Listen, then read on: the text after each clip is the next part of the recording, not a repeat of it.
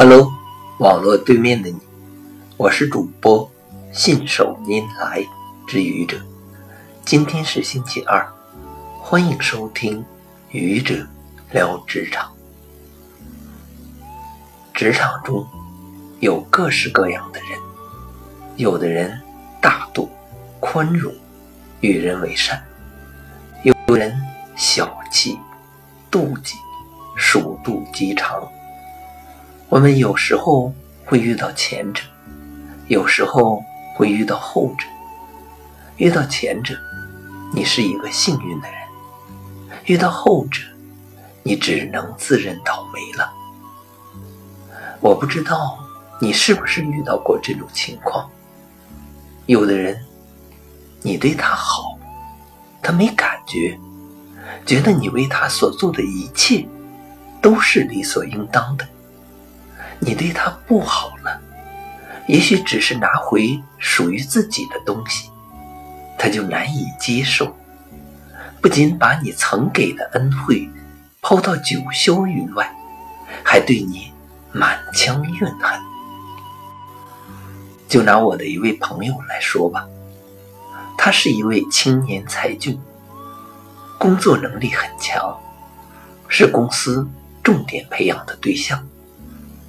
一直被人捧着，享受着其他人享受不到的超国民待遇。时间长了，他也便飘飘然，不知道自己姓什么了。有一次，他在我的面前吹嘘自己的工作能力和过人业绩。说着说着，他提起了去年公司一个新产品设计方案。那个 idea，他是如何想到的？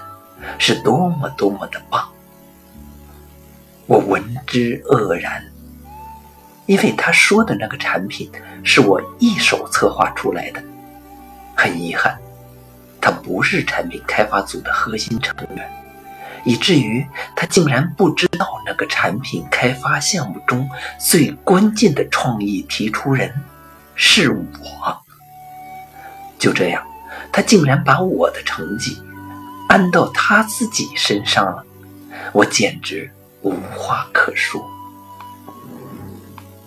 还有，他在孩子三岁的时候升职为部门副经理，之后他几乎天天迟到。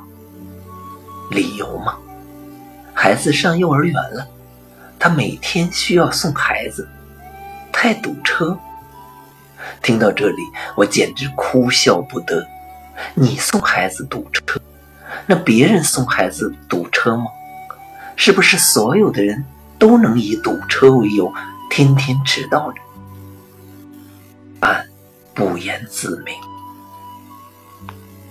不是你的成绩，你说成是你的，难道你好意思吗？别人不能做的事。你天天在做，难道你好意思吗？我想，由己及人，还诸己身，是最基本的同理心。希望这位青年才俊认真的思考一下自己的行为。而我们，无论是你还是我，在做事的时候。对于这样的同志，一定不要不好意思，因为他那么好意思，你为什么不好意思呢？谢谢你的聆听，欢迎关注主播信手拈来之愚者，欢迎订阅我的专辑，Hello，每天一个声音，欢迎下载。评论、转发、点赞或者赞助。